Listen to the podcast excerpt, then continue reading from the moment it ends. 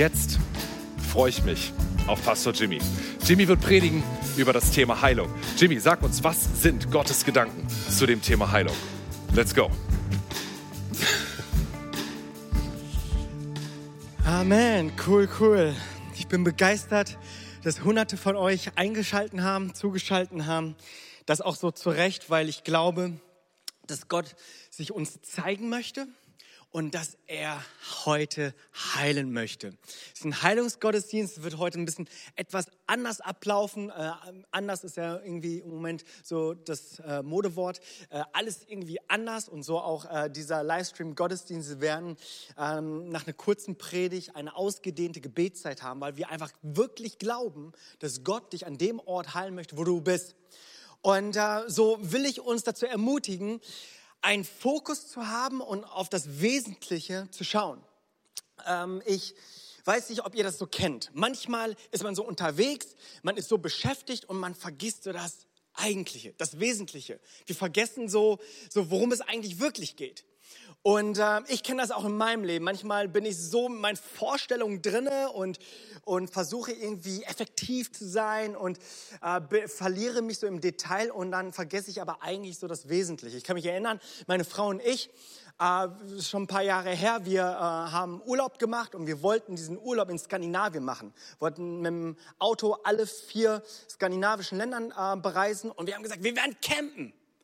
Und wir sind jetzt eigentlich nicht so die Camper-Typen, okay? Also ich mag es irgendwie, um ehrlich zu sein, irgendwie ab vier Sterne Hotel. Aber gut, wir waren irgendwie jung und wild und und und äh, waren sehr abenteuerlich unterwegs. Wir werden campen, ja? So Asiaten, die dann gesagt haben, wir campen, campen.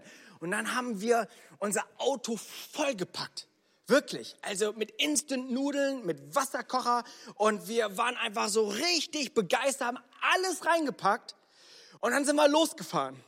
Und wisst ihr, während wir fahren, mitten auf der Straße sind, schon irgendwie eine Stunde von zu Hause weg sind, fällt uns ein, wir haben das Zelt vergessen. Und das ist eine wahre Story, wir haben das Zelt vergessen, die wir doch eigentlich zwei Wochen campen wollten.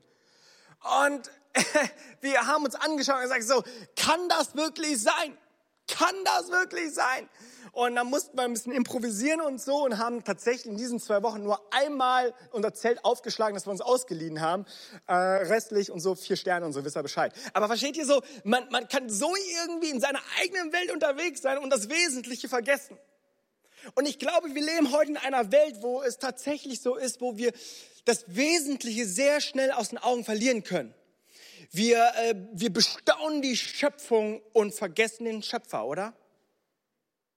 Wir, wir feiern die Gabe und vergessen den Gabengeber.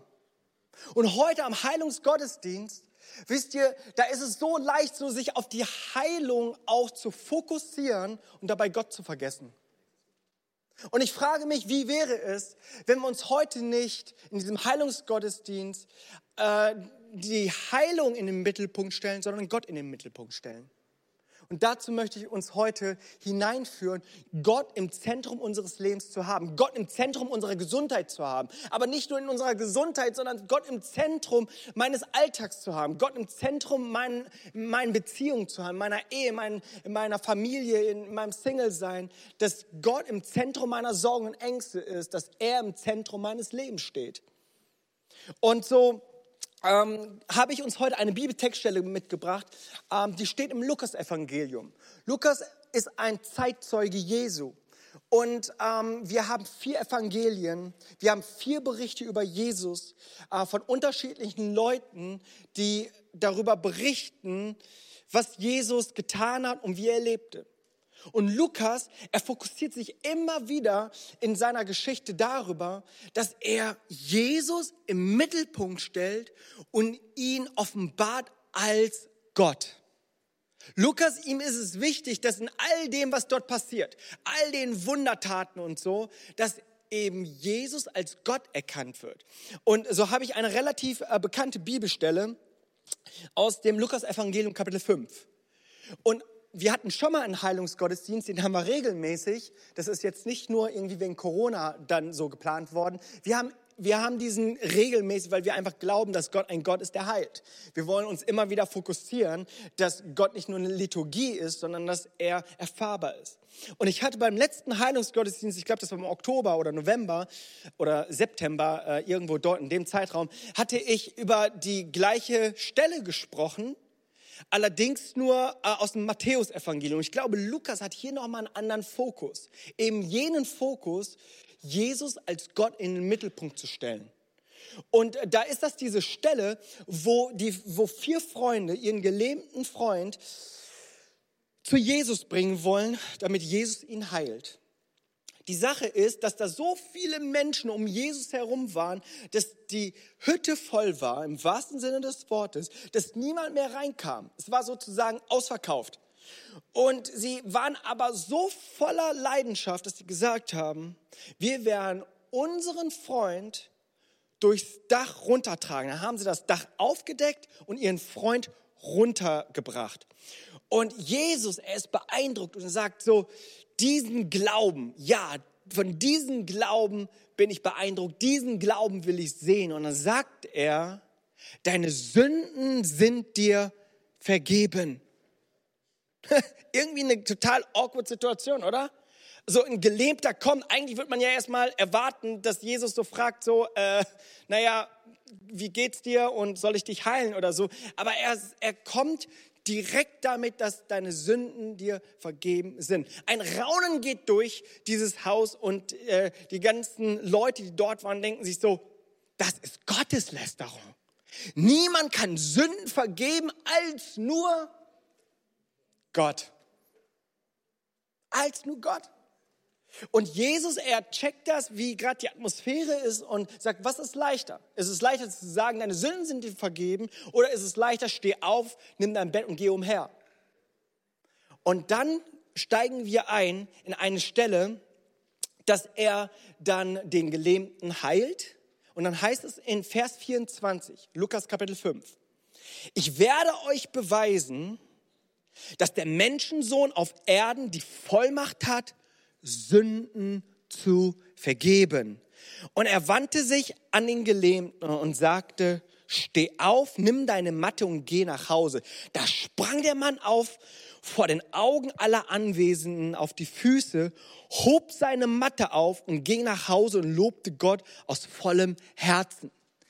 Ehrfürchtige Staunen erfasste die Zuschauer. Sie priesen Gott und sagten immer wieder, heute haben wir wirklich Unglaubliches gesehen. Also für Jesus war hier offensichtlich wichtiger eine geistliche Heilung, eine Wiederherstellung einer, einer Beziehung zwischen Gott und dem Menschen. Es ist eine vertikale Heilung, die hier geschieht. Und und dass diese Heilung ihm wichtiger ist als eine körperliche Heilung. Ich sage nicht, dass körperliche Heilung Jesus nicht wichtig ist, aber dass es wichtiger ist, versöhnt zu sein mit Gott. Und und hier steht das in diesem Raum, nur Gott kann Sünden vergeben, sonst niemand. Und ich werde gleich hier an diesem Punkt weitermachen und die Gottheit Jesu in den Mittelpunkt stellen. Einen kurzen Exkurs möchte ich mit uns machen weil diese Bibelstelle doch einfach nur danach schreit, weil ich glaube, wir haben heutzutage so ziemlich große, hässliche Diskussionen darüber, ob denn meine Sünde dafür verantwortlich ist, dass ich krank bin. Hast du schon mal darüber nachgedacht? Also bei den damaligen Juden war das ein Selbstverständnis, dass meine Krankheit die Folge von Sünde ist. Wir lesen das zum Beispiel bei Johannes 9, wo die Juden und wo sie äh, die Juden Jesus konfrontieren und fragen hat, äh, und, und sagen, ist dieser blinde Junge blind, weil der Junge gesündigt hat oder weil die Eltern gesündigt haben? Da siehst du dieses Paradigma, was die damaligen Juden hatten. Jesus antwortet übrigens darauf weder noch, sondern er sagt, damit die Kraft Gottes offenbar wird. Und so äh, glaube ich auch, auch in unserer Bibelstelle, dass der Zusammenhang zwischen Krankheit und Sünde hier vorerst aufgelöst ist. Wieso? Weil Jesus Er vergibt ja die Sünde des Gelähmten. Das bedeutet, in der Annahme der damaligen Juden müsste mit dieser Vergebung ja eigentlich auch Gesundheit automatisch kommen. Aber Jesus heilt diesen Gelähmten nicht als Folge der Sündenvergebung, sondern als Erweisung seiner Gottheit und seiner Kraft. Und ich glaube, das dürfen wir nicht verwechseln. Und das möchte ich dir zusprechen, dass Gott nicht dein Krankmacher ist, sondern Gott ist dein Heiler. Und ich habe uns ein paar Bibelverse mitgebracht, das geht runter wie Öl. Weißt du, selbst, selbst wenn die Annahme der damaligen Juden richtig wäre, dass, dass Krankheit eine Folge von Sünde ist, dann glaube ich aber in diesem neutestamentlichen, neutestamentlichen Bund, in dem wir stehen, dürfen wir annehmen, dass wir angenommen sind von Gott, dass wir heilig gesprochen sind. Wir dürfen das annehmen für unser Leben. Ich schaut her, ich habe uns ein paar Bibelverse mal mitgebracht. In Kolosser Kapitel 1, Vers 22. Dort heißt es, jetzt aber hat er euch durch den Tod seines sterblichen Leibes versöhnt, um euch heilig, untadelig und schuldlos vor sich treten zu lassen. Es heißt, du bist versöhnt mit Christus. Wenn du Jesus in dein Leben aufgenommen hast, dann bist du heilig, dann bist du untadelig und dann stehst du gerecht vor Gott dass das im Alten Testament so dieser Gedankengang war von Ursache, Wirkung, das ist verständlich, das, das kann ich nachvollziehen. Auch in diesem Prinzip von den Geboten und den Gesetzen. Aber neutestamentlich dürfen wir uns darauf stellen, dass wir heilig sind, dass wir unteilig und schuldlos sind. Im Hebräerbrief, der bringt das nochmal so richtig auf den Punkt. In Kapitel 8, Vers 7. Da heißt es, hätte der erste Bund keine Mängel gehabt, wäre es nicht nötig gewesen, ihn durch einen zweiten zu ersetzen. Also du hast quasi die Version 2.0. Also wir sprechen heute von, von einer Neugeburt, einer neuen Schöpfung. Wir sprechen darüber, dass Christus in dir ist, die Herrlichkeit Gottes. Halleluja. Du darfst wissen, dass du heilig vor Gott stehst, dass du gerecht vor Gott stehst. In demselben Kapitel, ein paar Verse weiter, im Vers 12. Und ich werde ihr Unrecht vergeben und nie wieder an ihre Sünde denken. Nie wieder wird Gott an unsere Sünde denken. Das ist schon mal richtig, richtig cool. Ähm, also Fazit vom Exkurs, äh, Gott ist äh, dein Heiler und nicht dein Krankmacher. Ja, Exkurs zu Ende. Also Jesus heilt den Gelähmten, aber eben nicht als Folge der Sündenvergebung, sondern als Erweisung seiner Gottheit. Und, Jesus stellt sich hier in unserer Bibelstelle als Gott vor. Jesus ist Gott. Und äh, Jesus vergibt in seinem Namen er vergibt in seinem Namen, ohne auf den Namen Gottes zu verweisen. Wieso auch? Er ist es ja auch. Und dies zeigt seine Gottheit, seine Autorität wird durch das Heilungswunder eben bestätigt. Später bei Lukas heißt es dann wieder, dass Jesus Sünden vergibt in Lukas Kapitel 7. Deine Sünden sind dir vergeben. Und äh, das ist ganz interessant, weil so im jüdischen Verständnis war das so, dass der Messias ähm, Dämonen austreiben würde, dass er richten würde, dass er eine neue Regierung aufbauen würde, aber eben keine Sünden vergeben würde. Also das war nicht nur auch eine, ähm, eine Frage, wer Jesus ist, eine christologische Frage. Er ist nicht nur Messias, er ist tatsächlich auch Gott. Und es gibt auch ähm, Billa, äh, Billerbeck, der, der ähm, Judaistik studiert hat, und er sagt, es gibt keine Stelle, wo der Messias wiedergegeben wird als jemand, der Sünden vergibt. Weil eben Sündenvergebung allein nur das Recht Gottes ist. Und dieses Recht nimmt sich Jesus. Und das steht ihm zu. Und wisst ihr, Lukas, er will hier klar machen. Er will hier eines wirklich klar machen. Jesus, er ist nicht nur Mittel zum Zweck. Er ist auch nicht nur ein Mittler, er ist Mittelpunkt. Jesus ist Mittelpunkt. Jesus ist Gott. Und ich möchte das an diesem, Heilungs, in diesem Heilungsgottesdienst uns nochmal so wirklich zusprechen. Vergiss nicht das Wesentliche in dieser Heilung. Vergiss nicht das Wesentliche. Vergiss sozusagen dein Zelt nicht. Vergiss nicht, dass Jesus, wer Jesus ist. Jesus, er ist nicht nur dein Heiler, Jesus, er ist dein Gott. Er ist dein Gott. Er ist in der Mitte deines Lebens, in deinen Entscheidungen, in den Punkten, wo du, wo du Probleme hast, Sorgen hast, Ängste hast, da, wo du kämpfst gegen, gegen Symptome der Sünde, da, wo dein Fleisch ansprechbar auf Sünde ist, da ist Jesus der Mittelpunkt. Ja, er ist Mittelpunkt in deiner Gesundheit, in deiner Heilung. Aber Jesus ist eben Gott und ihn wollen wir in unserer Mitte hineinnehmen. Und wisst ihr, wir beten gleich für, für Heilung. Nicht nur körperliche Heilung, auch für körperliche Heilung. Wir beten, ob das eine Corona-Krankheit ist, ob das Krebs ist, ob das Autoimmunerkrankungen sind, ob das, ob das etwas Chronisches ist, ob das Asthma ist, Fieber ist, Husten ist, Depression, innere Krankheiten, Verletzungen, seelische Verletzungen. Wir beten dafür, dass Jesus dich als dein Heiler heute zeigt. Aber vielleicht können wir einen Moment nehmen zum Schluss meiner Predigt und uns fragen, hey, wer Jesus für mich ist. Ist Jesus Mittelpunkt meines Lebens? Ist er Gott? Ist er Gott? Und wie wäre es, wenn wir so uns einen Moment nehmen und Gott in den Mittelpunkt stellen? Wo wir ihn in unsere Mitte stellen und sagen, Gott, Jesus, sei du der Gott meines Lebens, der, der Gott meines Herzens, der König meines Herzens. Wie wäre es, wenn wir mit einer Haltung zu ihm kommen und sagen, ich brauche an erster Stelle dich und dann brauche ich deinen Segen, dann brauche ich deine Heilung.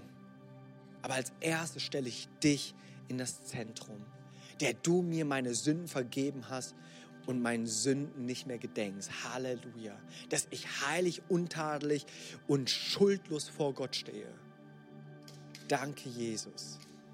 Ich möchte gerne beten. Danke, Jesus. Hm.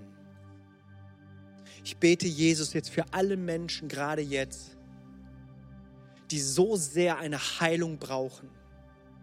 Und ich danke dir, Vater, dass du ein Gott bist, der gerne heilt, der heilen möchte.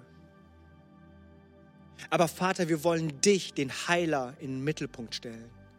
Wir wollen dich über unsere Heilung setzen und sagen, Gott, sei du die Mitte.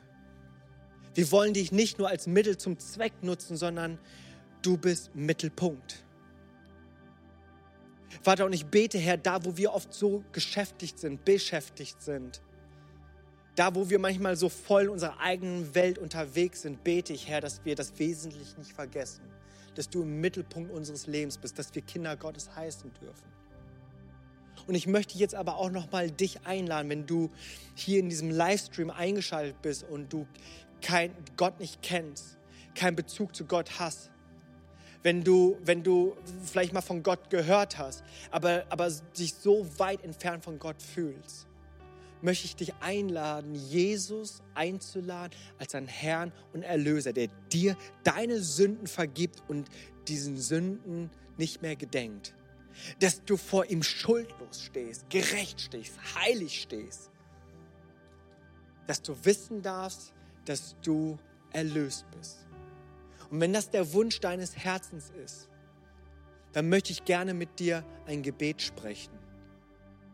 Denn es heißt in Römer Kapitel 10, wer mit seinem Herzen glaubt, mit seinem Mund bekennt, dass Jesus von den Toten auferstanden ist und dass Jesus der Herr ist, dass wir ewiges Leben haben werden. Lasst uns beten.